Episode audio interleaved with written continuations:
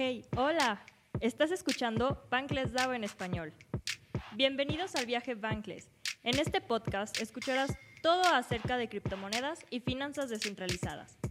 En cada episodio escucharás a diferentes personas, ya que en el equipo de Bankless DAO en español somos varios los que queremos compartir y seguir construyendo para que más personas aprendan sobre estos increíbles temas que todos deberíamos de estar hablando. Comenzamos.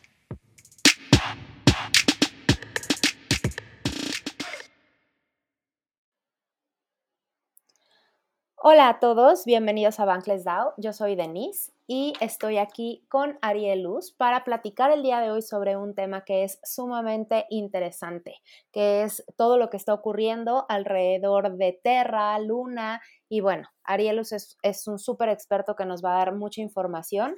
¿Cómo estás Soy Ariel Luz? Hola Denise, ¿cómo estás? Encantado de estar aquí otra vez, gracias por la invitación. Y pues sí, vamos a tratar de explicar aquí qué, fue lo que ocurrió, eh, cómo pasó esto a afectar a, todos realmente, ¿no? hayamos estado involucrados dentro del protocolo, ¿no? Creo que es un antes y un después en la historia de cripto. Claro, totalmente. Y, yo creo que partiendo de la idea de em, este ecosistema está em, pues basado, no sé, yo lo primero que pienso cuando hablamos de, criptos es Bitcoin, ¿no? Ethereum y estas, estas monedas que em, pues suenan muchísimo, pero hay un cierto eh, grado de riesgo, ¿no? Entonces, cuando hablas de stablecoins o monedas estables, parecería que dentro de esta palabra de estabilidad el riesgo no estaba tanto hasta ahora, ¿no? Que estamos viendo como esta gran situación difícil que pasó con, con Terra. Y precisamente en relación a eso, pues me encantaría que comencemos hablando de qué son las stablecoins, ¿no? Y em, eh, por lo que yo he ido investigando, que esto creo que es un punto muy importante. he escuchado en algunos cursos que estoy tomando eh, una palabrita que me gustó muchísimo que es DOR, ¿no? Eh, do your own research, que cada vez que tú te vas a meter en algo, sea de cripto, sea de cualquier tema, tú busques información con la que te puedas quedar tranquilo, ¿no? Eh, también he escuchado una de Warren Buffett que dice que si no entiendes de lo que se está hablando, no te metas en ese tema, ¿no? Porque puedes tomar malas decisiones. Entonces, este, creo que vas, va a ser esta una guía, no es para nada algo que pueda ser como recomendación de inversión. Creo que ese es un punto muy importante que en muchos lados se repite. Nosotros simplemente estamos compartiendo información y pues cada persona haciendo su investigación tomará sus propias decisiones. Entonces, em, pues vamos a hablar de las eh, monedas estables y aquí en el punto particular de Terra y Luna, em, pues hablaremos del UST o UST, ¿no? Pero bueno, comenzamos diciendo que las monedas estables son eh, monedas que están tratando de mantener una paridad en su mayoría con el dólar, ¿no? Con un activo externo. Es decir, que el valor de la moneda no va a ser solamente por, por sí misma, sino que hay algo que la respalda. Y hay diferentes categorías. Una podríamos decir que está respaldada por lo que son las monedas fiat, ¿no? Que es, una categoría que está centralizada y que van a equivaler eh, digamos, como uno a uno, ¿no? Con el dólar en una cuenta del banco. Entonces, en este caso, pues podemos hablar de Tether, podemos hablar de USDC. Y eh, generalmente cuando se habla de una moneda de estas, tal cual hay un ratio igual a uno de una moneda de dólar en el, en el banco. Eh, si digo algo, alguna locura o algo así, porfa, eh, Arielus, me, me corriges. Sí, no, no, este tranquila. Hasta ahorita todo perfecto, lo estás explicando de una manera muy, muy sencilla de, comprender. Perfecto. Bueno, eh, otra de las categorías eh, que acá ya empieza como la complejidad son las monedas que ya están como colateralizadas, ¿no? Con otros activos ya dentro del, de criptos. En este caso, bueno, pues creo que se habla mucho de MakerDAO, ¿no? Donde vamos a encontrar a DAI como la stablecoin. Y aquí uno de los puntos más importantes es que hay un contrato inteligente detrás de esta, de este, eh, pues moneda estable, ¿no? En este caso, por ejemplo, podríamos estar hablando de Ethereum, donde em, ya por cada Ether también hay cierto número de, de DAIs, ¿no? Por ejemplo. Y eh, finalmente, bueno, creo que también es importante agregar que en las monedas centralizadas no necesariamente tiene que ser el dólar. Si no me equivoco, también por ejemplo, puede estar como, como respaldado por otras cosas como el oro, el petróleo, ¿no? O sea, como que hay otros puntos que van en relación a respaldar estas monedas centralizadas. Sí, efectivamente. En el caso de DAI, por ejemplo, hay ciertos activos detrás de ello y la forma en la que ejecuta la paridad para mantenerla siempre es a través de un smart contract que todo el tiempo está haciendo trades. Entonces es muy raro que DAI pierda el famoso P, que es esta paridad 1 a 1, porque estas monedas suelen estar sobrecolateralizadas, por lo cual tienen como un colchón, por decirlo de alguna manera, para mantener el PEC. Perfecto. Y entonces llegamos a la tercera clasificación, que son las monedas que están em, pues ya respaldadas como, o, bien llamadas también algorítmicas, ¿no? Donde encontramos a Luna y a Terra. Em, en este caso, bueno, tendríamos que estar hablando de que Terra es el ecosistema y UST y Luna serían como las, los activos, ¿cierto? Sí, e, efectivamente, eh, Terra es el nombre por el que se le conoce a la blockchain, eh, la moneda principal, aunque muchos dicen que es Luna, yo considero que era UST, ya que fue la razón principal para que muchos de nosotros entráramos a ese, a ese ecosistema. Súper interesante. Bueno, yo creo que la primera pregunta que me encantaría hacerte es, em, o sea, por supuesto, ¿qué fue lo que ocurrió? Pero principalmente es cómo una moneda estable puede perder esta estabilidad. Bueno, vamos a empezar con cómo funcionaba Luna, ¿no? Eh, básicamente la función era la siguiente. Por cada UST tú tenías el valor de Luna en un dólar. Entonces, si Luna costaba 50 centavos, tú tenías dos lunas por cada UST emitido. Hay que, hay que mantener esto claro porque va a ser importante más adelante, ya que esto contribuyó a todo lo que, lo que ocurrió. Eh, la función es la siguiente. Nosotros, si necesitamos lunas, lo que vamos a hacer es quemar USTs. Esto va a hacer que el precio esté subiendo. Por eso muchas veces se decía que era una, estafa Ponzi, lo cual no es así. Una estafa Ponzi es completamente distinto. Aquí simplemente fueron errores dentro del protocolo. entonces, cuando nosotros necesitábamos mintear Luna, quemábamos UST. Y cuando necesitábamos mayor cantidad de UST, quemábamos Luna. Entonces, esto era como una, una balanza que trataba de que todo el tiempo se, se mantuviera así. Eh, no sé si tienes alguna pregunta con el funcionamiento, Denise. No, en realidad justo lo que yo quería agregar es que acá hay como un activo, un activo volátil que sería Luna con uno que no es tan volátil, ¿no? Que es como, vaya, llamémoslo un poquito más estable, que sería el UST, ¿no? Y que a manera, para mantener esta paridad, uno baja y el otro sube, ¿no? Como para poder mantener este equilibrio. Correcto. Eh, curiosamente esto era la, la presea dorada que todo el mundo estábamos buscando fue algo increíble cuando, cuando se propuso, pero una vez que comenzabas a hacer el, el Dior, eh, realmente encontrabas muchos peros, ¿no? Ahorita van a ver el montón de gente que dice, yo se los advertí, pero era un secreto a voces. Platicando con amigos, sí hablamos de estos riesgos, pero todos seguíamos metidos dentro del ecosistema, ¿no? Porque al final del día, eh, lo que quieres es maximizar tus rendimientos y muchas veces no, hacemos este análisis de riesgo correspondiente. Fue lo que ocurrió hace pues, ya cerca de, dos semanas, alrededor de 10 días al momento que estamos grabando. Y voy a contar mi, experiencia desde lo que estaba leyendo en Twitter, lo que hablábamos en, en, los grupos, porque pues esto fue en vivo para muchas personas todo comienza con una venta masiva en este protocolo Cure. Se estima que fueron alrededor de 5 millones de UST los que se hicieron, los que se cambiaron por USDC en la Triple.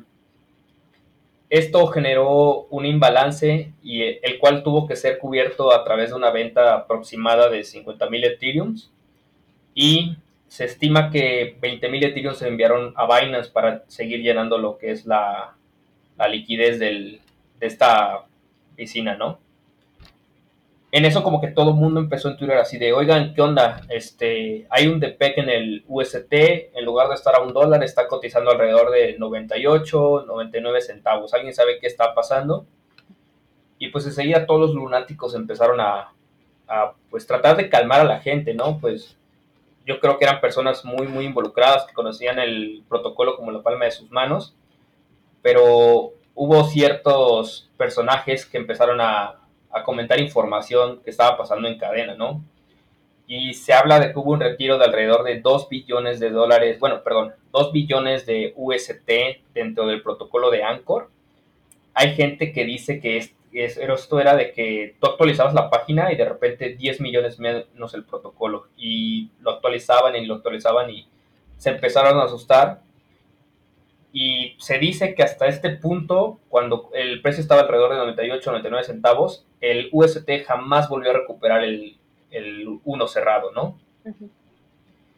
Eh, pasa, pasa así las horas y se empieza a hablar de que hubo un préstamo de 100 mil bitcoins en Gemini, que es un exchange de los hermanos Winklevoss, y empieza como todo todo este tema de, teorías, no hay nada confirmado, simplemente hay como eh, explicaciones en cadena o gente que dice que vieron las operaciones. Pero lo que ocurre es que los atacantes hacen un, trato de UST, alrededor de un billón de UST, en el mercado OTC. Eh, la, LFG, que es la fundación de Luna, lo que hace a principios de marzo y abril es que compran un montón de Bitcoin, ¿no? Esto con la excusa de, proteger el PEG en algún momento. Y también se anuncia que alrededor de estas fechas, más o menos, iba a dar inicio la for pool en Cube también, ¿no? E, estas pool eran para balancear eh, las piscinas de liquidez en los protocolos y que se mantuviera esta paridad a lo largo de las distintas monedas. Y el atacante creo que tenía muchísimos conocimientos eh, muy técnicos, porque sabía que para vaciar esta piscina de la Tripool eran necesarios 350 millones. Y cuando la Ford Pool estuviera activa, se iban a tener que necesitar alrededor de 3 billones. Entonces es una cantidad inmensa de dinero y creo que pudieron cronometrar perfectamente el ataque, ¿no? Todo comienza cuando se remueven 150 millones de UST de la piscina así de, golpe para que se preparara la, nueva piscina que les estaba diciendo. Y eh, es cuando el atacante remueve los 350 USTs que habían pedido prestados, perdón, que habían comprado a través del mercado OTC y drenan la piscina de liquidez en Cure. Lo que hacen es que dejan ahí el, el UST y sacan todo lo demás de alguna manera, eh, hablando en el tema de oferta y demanda, pues la gente ya no estaba pidiendo, ya no existía demanda por UST. Para este momento les había contado que el PEC ya estaba alrededor de 98, 99 centavos. Después de lo ocurrido, cae a 97, 98 centavos y es cuando la gente empieza a asustarse, empieza a ver este tipo de corrida bancaria dentro de Anchor y todo el mundo empieza a querer sacar su dinero. Eh, personalmente yo pude retirar eh, el capital que tenía metido en ese proyecto en este punto, eh, pero sé de muchísima gente que pues pensaba que era normal, ¿no? Que, no iba a pasar nada y pues lamentablemente ocurrió algo. Cuando el P cae por debajo de 97, 96 centavos, esto obligó a la fundación de Luna a vender su Bitcoin para poder mantener el PEG. Y es cuando todo pues empieza a venir abajo, ¿no? Porque fue imposible mantenerlo. Tenemos ahora de que los atacantes tienen alrededor de 650 millones en, en UST, ¿no? Ellos comienzan a hacer esta venta masiva en Binance para seguir eh, rompiendo el, la paridad uno a uno. Y pues para poder mantener y de alguna manera luchar contra el atacante, la Luna Foundation empieza a vender su Bitcoin para comprar UST.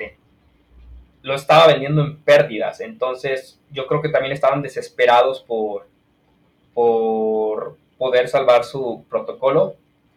Y aquí es donde llegamos a lo que se le, se le ha apodado la espiral de la muerte.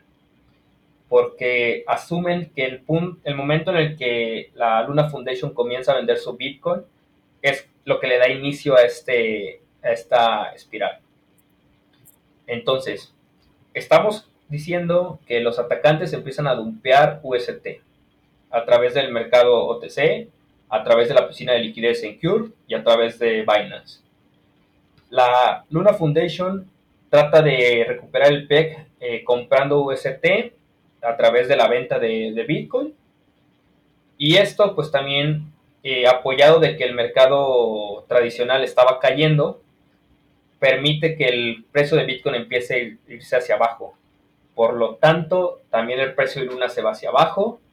Y esto con el pánico masivo que ya empezaba a rumorarse en Twitter y todo, comienza a hacer que el DPEC aumente. Entonces, lo que parecía ser una solución al DPEC, que era vender el Bitcoin, realmente fue como un estimulante más para, para esta caída, ¿no? Y, y qué loco, ¿no, Denis? Porque pues tú pensarías que pues tranquilo, lo tenemos todo, con, todo controlado, ¿no? Pero la realidad es que sin querer queriendo, eh, esto fue un fue pólvora realmente para todo lo, que pasó. Sí, yo la verdad es que entiendo, o sea, vaya, te escucho hablar y digo, qué, qué maravilla que haya gente que tiene un nivel de conocimiento tan alto que les permite como, como desmenuzar toda esta información e ir siguiendo paso a paso la noticia.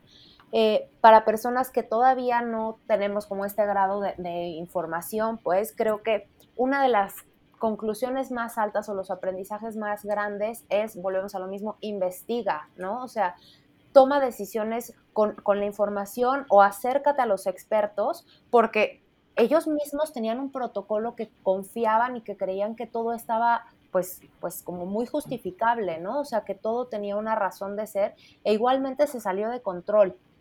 Este, creo que eh, hay, hay, algo que, vale la pena rescatar de todo esto, es que... Em, no, hombre, no, no, y espérate, porque esto no acaba ahí. Efectivamente, es muy importante hacer el Dior, pero todo lo que te he contado es apenas la mitad de todo lo que pasó. Eh, ya, ya te estoy hablando de que esta venta de bitcoins para salvar el PEC eh, apoyó a que el, el ocurriera, ¿no? Pero eso no fue todo. Cuando la gente se empieza a enterar de que la Luna Foundation estaba vendiendo su bitcoin, corren desesperadamente a Anchor y empiezan a retirar el UST, lo mandan a Binance, porque es el, el exchange más, más conocido, y lo empiezan a vender.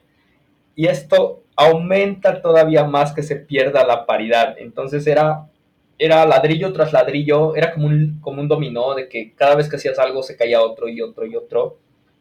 Y pues con todo este caos, hace ratito lo mencionaste, esta moneda estable no dependía de, activos detrás que estaba sobrecolateralizada. Esta, esta moneda dependía también de la, de la volatilidad, volatilidad de otra moneda, que es Luna. Entonces, no solamente se estaba vendiendo UST, sino que también se estaba vendiendo Luna. Y el precio pasó de 116 dólares aproximadamente, que fue su tope, a 0 dólares prácticamente, una pérdida del 100% del valor en cuestión de 3, 4 días. O sea, fue, fue brutal todo esto, sí. Impresionante. Y bueno, vamos a ponerlo así. Si vendemos USTs, se minan, se mintean más lunas, ¿no? Entonces, el precio de Luna, debido a este tema de oferta y demanda, pues empieza a caer. Empiezan todos los traders a shortear Luna y esto apoya que el precio se caiga. Y como el precio se está cayendo, pues empiezan a mintear más USTs, aumentando todo esto, este tema del DPEG. No obstante, no obstante, se cree que hay personas que shortearon UST en FTX, que es otro exchange, y ya te imaginarás, o sea, en este punto todo el mercado estaba en pánico total, no sabían qué estaba ocurriendo. Y te hablé de algunos pasos, el último precio que te dije fue 0.96 por UST. En este punto estamos alrededor de 0.23, 0.25 USDT por cada UST. Habíamos perdido alrededor del 75, del 50 al 75% del valor de nuestras monedas. Y no, no, o sea, después empieza el, líder de Terra, que es Do, Do Wong, no sé si lo estoy pronunciando correctamente. Do Kwon. Y nos empieza a hablar de un plan para recuperar Terra, ¿no? Y pues toda la gente estábamos al pendiente de, de qué iba a tuitear. Y creo que esto es malísimo porque estábamos centralizando toda la importancia de un protocolo. Estábamos hablando de que había ahorros de familias enteras, vidas, sueños, e, en, el Twitter de una persona. O sea, es terrible a qué nivel se llegó con este, este nivel de, creencia. O sea, es como si el día de mañana apareciera Satoshi Nakamoto y estuviéramos esperando a ver qué, qué dice o qué hace para saber si compramos o vendemos bitcoins. Y, wow, o sea, a mí me vuela la cabeza creer que un protocolo así no te presentara red flags. Es que pareciera ser un poco contradictorio a lo que se presenta, ¿no? O sea, em, la, información de una persona, o sea, como seres humanos tenemos la tendencia tremenda a buscar líderes que te inspiren confianza. Entonces, ese, ese es como una explicación como muy veloz, ¿no? Pero al mismo tiempo nosotros estamos hablando que el ecosistema cripto es totalmente transparente y que nos va a dar la información de una manera descentralizada, ¿no? O sea, como que hasta hablamos de las DAOs y cómo todo el mundo va participando y dando opiniones y la mayoría es lo que se vota. Entonces sí pareciera ser un poco contradictorio, ¿no? Que, este eh, señor dijera esto y todos están atentos y, y que fuera, este, pues, lo opuesto a lo que normalmente se espera. Sí, correcto. Y, durante todo este tiempo, desde que el precio estaba alrededor de 116 y pasaron los días, iba cayendo pues normal, hasta que comienzan estos tweets de, de Dowon, el precio, andaba del, el precio de Luna andaba alrededor de 30 35 dólares. Eh, esto fue aproximadamente el 10 de mayo y empieza Dowon a y no solamente él, sino como un montón de personas a proponer como qué hacer para salvar al, protocolo como tal. Y haz de cuenta que todo lo que se decía eran bomba tras bomba tras bomba, porque cuatro horas después el precio había caído a 15 dólares. Se empezó a hablar de hacer especies de contratos para que si tú comprabas Luna por 50 dólares, por 15 dólares, eh, te iban a bloquear los lunas y te los entregaban en cierto tiempo, empiezan a decir que no, que había que regresar todo el protocolo, o sea, había tantas, tantas cosas de tantas personas que no sabías qué creer. La información estaba muy cruzada y pues yo creo que para ese punto quienes solamente estábamos observando, estábamos como viendo una película de terror realmente, ¿no? Claro, yo creo que aquí uno de los puntos más importantes que, hay que, comentar, y seguramente todavía tienes información que compartirnos, es el estrés que generó todo esto, ¿no? Y, la ansiedad de, todo lo perdido, ¿no? Y, que parecía que no iba a mejorar, sino que todo iba cayendo peor. Y la pregunta es, ¿por qué el precio seguía cayendo a pesar de que Dubon estaba proponiendo cosas, de que la Luna Foundation también estaba hablando de qué se podría hacer? Pues en mi opinión creo que es por la desconfianza que se estaba perdiendo, que un protocolo sin su comunidad no es nada. Y esto eventualmente, así como el precio de Luna llegó a 15 dólares, llegamos a 5 dólares, luego a 3, 2, 1. Y pues a este punto ya estábamos cotizando por debajo de un dólar, ¿no? Pero, pero ¿qué más ocurría? ¿Qué más se hablaba de, por qué el precio seguía cayendo? ¿Por qué a pesar de que la gente compraba súper, súper barato? Bueno, eh, pues yo creo que se debe muchísimo a la desinformación que había, las personas no hacían un Dior correcto, porque a medida que el precio seguía cayendo y se tenían que mintear más lunas para tratar de mantener la paridad, la misma Luna Foundation empezaba a mintear lunas de más y de repente pasamos de 70, 80 millones de lunas a tener 1.3 billones en cuestión de, de, nada.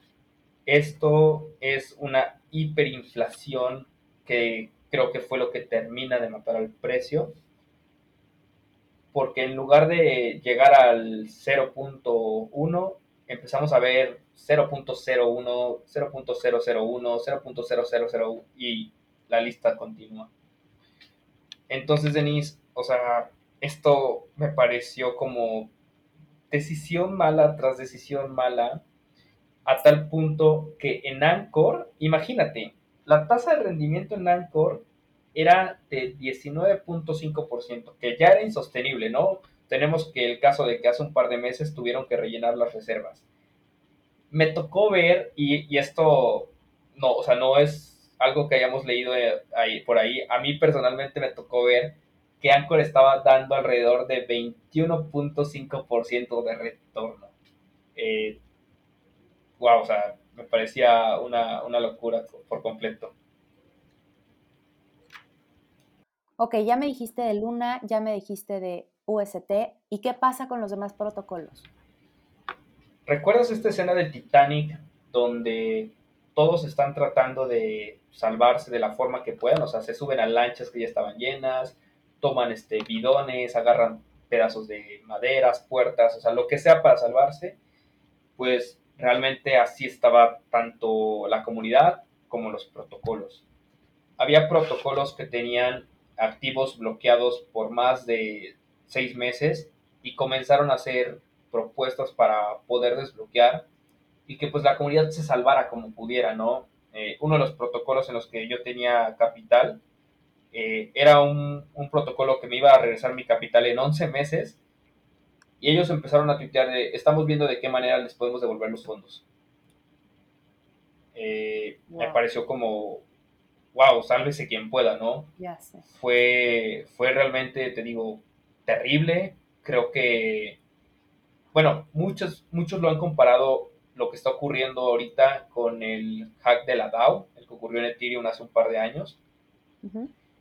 Pero, pues realmente creo que en ese punto la comunidad no era tan grande, la cantidad de dinero invertido no era tan grande, y es por eso que esto pues nos ha colapsado a todos, ¿no?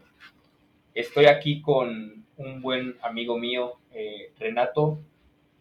Eh, él creo que es de las personas más indicadas para decirnos cómo, cómo ve esta situación desde fuera, desde pues un punto de vista más serio, menos especulativo. Renato, buenas noches, ¿cómo estás, amigo? Hola, ¿cómo estás? Buenas noches, ¿todo bien? Oye, no, gracias chévere por, este espacio y, lo que ha pasado, pues, este, bastante, no, no sé, yo creo que deja muchas, muchas, muchas lecciones para, para pensar, para, para reflexionar. Eh, como tú dices, yo he estado un poco viéndolo desde fuera. Puede salirme del, del, protocolo el viernes, de hecho, el viernes antes de la caída pero creo que el primer punto que, puedo poner sobre la mesa es el tema este que siempre se dice, siempre se escucha de haz tu propio research. ¿No? Eh, nada, oye, que creo que un punto importante que, a pesar de, todo este ruido que, ha causado en todo, digamos, en todo el, criptomundo, es el tema de, del, del manejo y la gestión de emociones.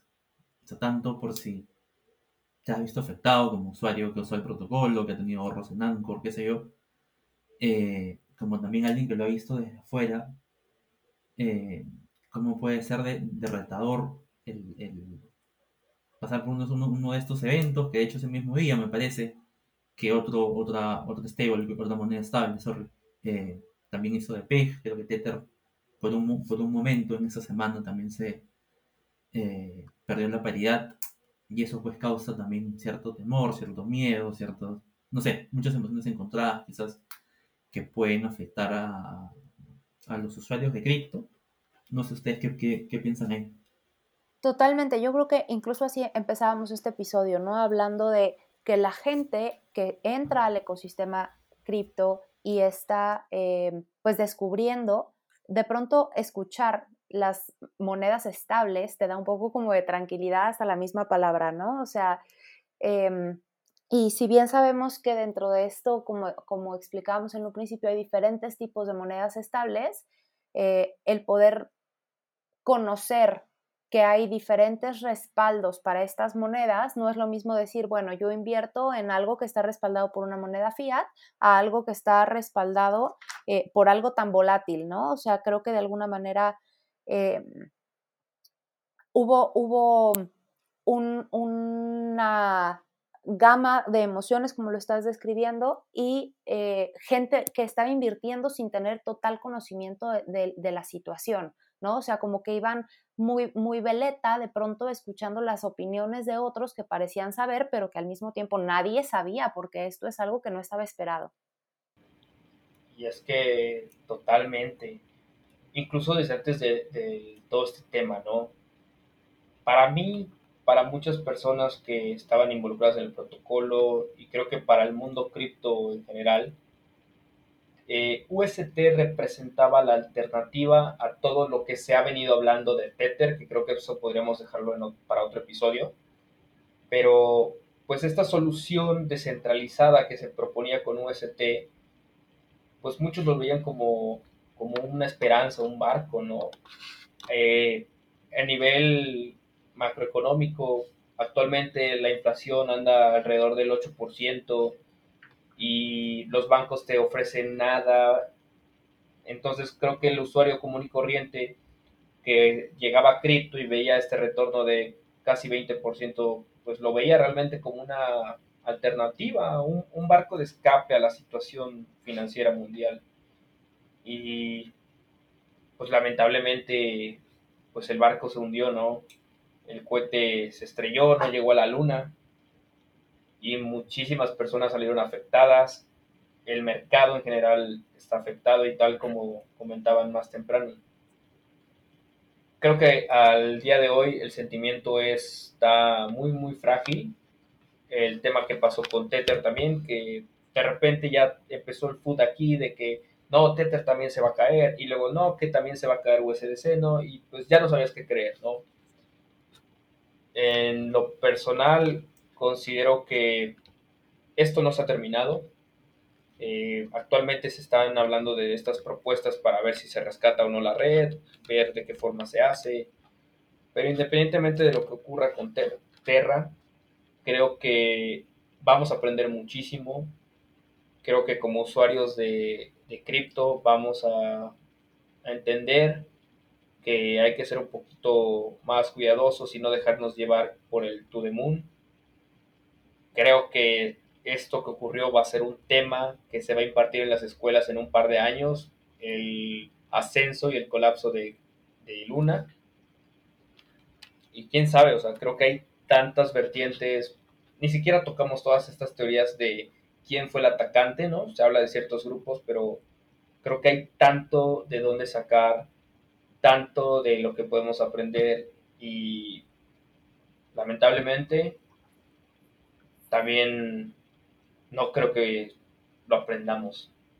Al final del día somos un pequeño puñado de usuarios quienes están aquí y toda esta gama de gente que va a llegar en algún momento ni, ni se va a interesar de lo que pasó hace una semana, ¿no? Simplemente ellos van a querer profits, buen Lambo, to the moon y pues bueno, hoy fue Luna, en un par de años podría ser un proyecto que ni siquiera se ha formado, ¿no? Claro, yo creo que aquí lo importante, digo, toda la, descripción histórica de, estos eventos han sido vitales para, para poder seguir avanzando, ¿no? Y, como se dice mucho acá en el ecosistema, ¿no? Esto, el, el we are gonna make it, y cuáles serían los aprendizajes de todo esto. ¿No? Porque, ¿qué sigue? ¿Qué otras opciones hay? Cualquiera podría decir, no, entonces yo ya no sigo invirtiendo en ninguna moneda estable ni en ninguna otro tipo de, alternativa que pudiera haber, ¿no? Y creo que no es así, o sea, eh, este mundo web 3 tiene muchísimo que ofrecer y por supuesto que hay esperanza, ¿no? Como, como bien decías, o sea, si de pronto em, hay un porcentaje del 8% y nos ofrecen un 20%, pues ¿qué más es posible, ¿no? ¿Qué viene? ¿Qué sigue? ¿Cuáles serían los aprendizajes de esto? Hay un poco con lo que dijo eh, Ariel de, este quiero el Lambo, quiero irme tu Moon. creo que aprendizaje al menos para, para todos, creo que al menos lo que yo puedo rescatar es hacer este research antes de invertir o poner tu dinero en algún protocolo, sitio, lo que fuese, porque me recuerda mucho lo que pasó con estas DeFi 3.0, 2.0 que te ofrecían eh, retornos de, no sé, 100.000%, 300.000%, y a primera vista puede parecer, oye, esta es una súper oferta, la inflación, como han dicho, están 7, 8, un millón es mucho, muchas veces superior a esto, y mis, mis ahorros están a salvo, pero si empiezas a leer, investigar y estudiar un poco mejor cómo están armados esos protocolos, acaban siendo un Ponzi disfrazado de APY, donde tú como usuario eres el que eres al final el, el APY de, de, otros usuarios, ¿no? Eso me llevo yo, al menos. ¿Y dónde puede investigar la gente? O sea, si tú, tenemos un nuevo criptonauta, ¿qué, ¿qué, tendría que estar, a, a, dónde tendría que buscar o, o qué hacer? Pues mira, Denise, eh, yo creo que cualquier persona que esté escuchando esto y decida involucrarse en el ecosistema, le aconsejo muchísimo escuchar los podcasts y leer los artículos que se publican en Bangles. Creo que son muy informativos, hechos por personas dentro del ecosistema que pues te van a dar un, un acercamiento pues más honesto, ¿no? Eh, conforme te vayas adentrando, pues estar en Twitter. Twitter es una herramienta fundamental. Y pues aprender a, a hacer esto que decimos, ¿no? Hacer tu propia investigación. Creo que esos son los aprendizajes que podría rescatar los nuevos criptonautas, como los llamaste. Y creo que para nosotros los aprendizajes es construir. Tenemos que seguir construyendo crear espacios como estos que informen a la, a la comunidad, crear guías para poder enseñarles lo que a nosotros nos ha funcionado, ¿no? Eh, tratar de explicar de estos protocolos, cómo funcionan, qué hacen, cómo interactuar con ellos y pues si nosotros llegamos a detectar errores o vemos en la comunidad que se están hablando de estas cosas, pues difundirlas. Al final de cuentas, tratar de que la información sea lo más verídica posible.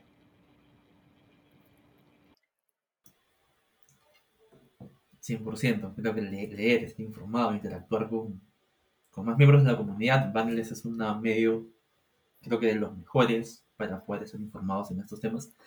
Pero hay un temita ahí también que, que de hecho me acaba de, de saltar, es este tema que se, se empezó a hablar de, de, de Tether como un potencial peligro hace un par de quizás de, semanas antes de, que todo esto ocurra, de que era este famoso too big to fail, o sea, muy grande para caer, porque Tether tenía pues billones de dólares en, en activos, en depósitos, qué sé yo. Pero hago la comparación, quizás está mal hecha, pero a ver, a ver qué piensan ustedes. Con lo que pasó en la crisis del 2008, con un banco bastante grande, que también lo, dejaron quebrar y al final lo que hizo pues, el gobierno fue hacer bailout, haciendo que, que, los ciudadanos, las personas, paguen estos rescates para salvar el, sistema, digamos. Pero lo que me parece muy alucinante que pasa con cripto es que no es que todo el ecosistema cripto haya pagado directamente por las inversiones, malas inversiones o como fuese de otras personas.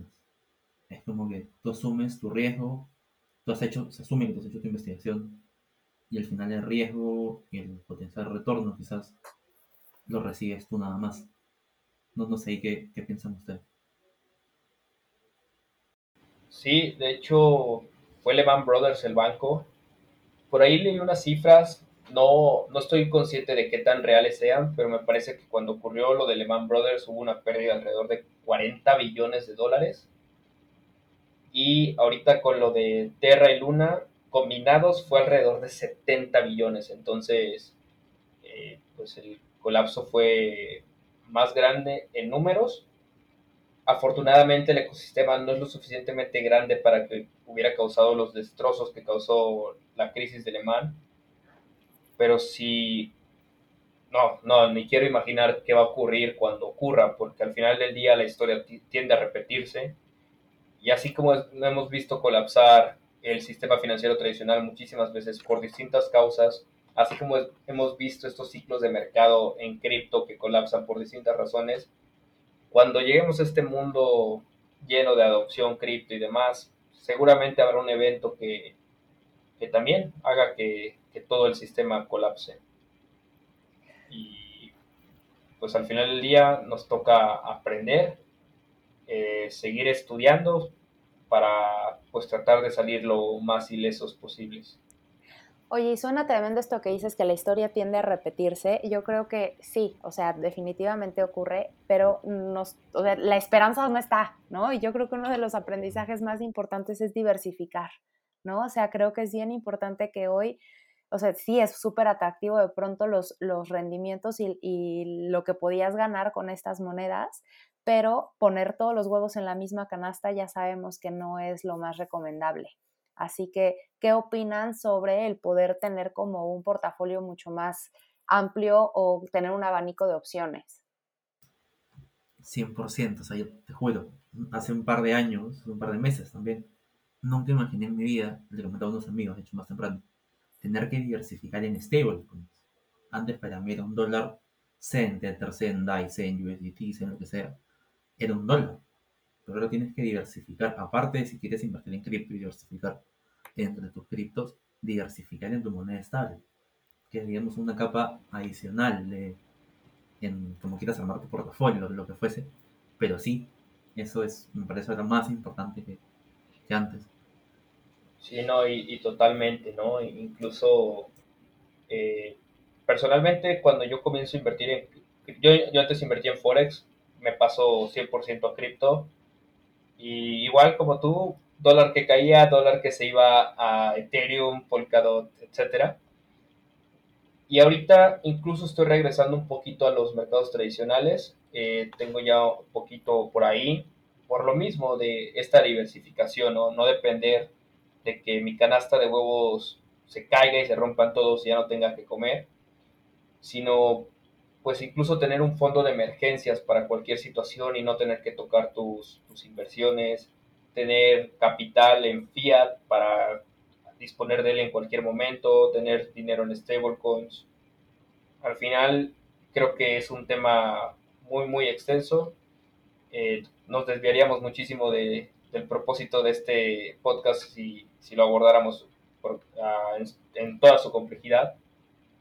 Pero sin más que agregar, las finanzas personales es algo que creo que deberíamos comenzar también a, a interesarnos. Y yo creo que para cerrar esto podríamos volver un poquito al tema de lo emocional, ¿no? Y, y mm, lejos de, pues, ser críticos o decir, este, ¿para qué se meten en lo que no saben? Creo que aquí lo que nosotros buscamos más es brindar un espacio en el que invitemos, ¿no? O sea, como a busca apoyo. Seguramente hay personas que perdieron poco, otras que perdieron mucho, y de alguna manera el poder decir que esta comunidad, que es uno de los grandes beneficios que yo he encontrado, donde siempre brindan mano, ¿no? Donde siempre hay una oreja que puede escuchar, que puede dar una recomendación, creo que vale la pena, pues, partir de la idea de que esto se cayó, pero hay muchos otros protocolos o proyectos que pueden sumar, ¿no? Y, y, si no sabes cuáles son, pregunta, acércate a personas expertas que te puedan guiar y decirte, mira, en este momento puedes invertir en esto, ¿no? Y, por supuesto, desde, desde la parte emocional, como yo decía, pues buscar, buscar ayuda profesional para, para salir de este bache, porque cuando la emoción está baja, no hay posibilidad de creación. Es correcto, Denise. Eh, creo que hablo por parte de todo el equipo de Bangles, por todos los nodos que tiene, al decir que nadie está feliz, nadie se está riendo, nadie se está burlando de lo ocurrido. Todos estamos aquí de forma solidaria, tratando de ayudar a quien podamos, tratando de, de al menos escuchar a aquel amigo, a aquel conocido por Crypto Twitter, por un podcast, por lo que sea en una conferencia, que está atravesando una situación difícil ahora mismo. Y creo que eso es como parte detrás de la filosofía de We Are Gonna Make It, y creo que lo estamos descubriendo ahora. Entonces, si tú que nos estás escuchando lamentablemente fuiste un damnificado de lo ocurrido, no es el fin. Eh, si consideras que estás en el fondo, lo único que queda es seguir hacia arriba. Desde aquí te mando un fuerte abrazo y créeme que espero que encuentres una forma saludable de afrontar todo esto. Si crees que es necesario, busca ayuda profesional, pero hay, hay cosas mucho más importantes por las cuales seguir aquí. Renato, ¿tú quieres decir algo al respecto? Sí, estoy muchos, muchos eh, sentimientos encontrados, porque como lo han dicho, o sea, el, este Girl Gonna Make It se, se, se vio y se sigue viendo cuando yo trabajo contribuyo con Mensari y que es un, research, un research DAO y veíamos los mensajes, de hecho también pusimos varios, como que si te pasó algo, si fuiste damnificado o estuviste ahí, tienes un hombro, un brazo, un oído, un, chat ahí para con quien tú puedas hablar. Creo que como lo, has dicho, Ariel, no es el fin, es una experiencia de, las muchas que positivas, buenas, malas, que, se, que, que, que se pueden tener pero el aprendizaje y, las posibilidades que tienes en adelante, si tú nos estás escuchando y has pasado por algo, has pasado por esto, son muchísimo más grandes que, que algo de dinero que, que, lamentablemente pues se, disminuyó de valor. Creo que seguir adelante cuentas con, todos nosotros para, para apoyarte, el DAOs, Crypto Twitter, todo para que están siempre ahí supporting y ayudando en lo que, en lo que fuese. Claro, pues yo creo que ha sido un episodio muy interesante donde hemos abordado muchos temas. Eh, la invitación, como ya lo hacían, es manténganse em, escuchando más información. Creo que Bankless ofrece muchas opciones, tanto newsletters como podcasts, como artículos, eh, para mantenernos pues siempre con la información más clara y sobre todo confiable. ¿no? Em, ¿Dónde podemos encontrar información sobre ustedes? Cuéntenos de sus redes, por favor. Bueno, a mí me pueden encontrar como Arielus, con doble I y doble L en cualquier lado. Así estoy en todos. Y eh, Renato, ¿cómo te podemos encontrar a ti? A mí me encuentran en Twitter como Rena Casinelli, Casinelli con doble S y doble L. Ahí feliz de poder chatear por DM, lo que fuese. Pero nada, eso. Y a mí me pueden encontrar en Twitter como den-casfg. Y también no olviden seguir a, las redes de Bangles. En Twitter pueden encontrar Bangles HQ. Y para el nodo en español pueden encontrarnos como Bangles DAO-ES. Entonces, si lo que buscan es información clara, concisa, y si quieren confiar en nosotros verídica, creo que estos son los sitios adecuados para ello. Bueno, de antemano, muchísimas gracias por escucharnos. Esperamos que nos acompañen en el próximo episodio y estaremos ahí para ustedes a través de Twitter. Buenas noches, buenos días, buenas tardes. Un fuerte abrazo para todos.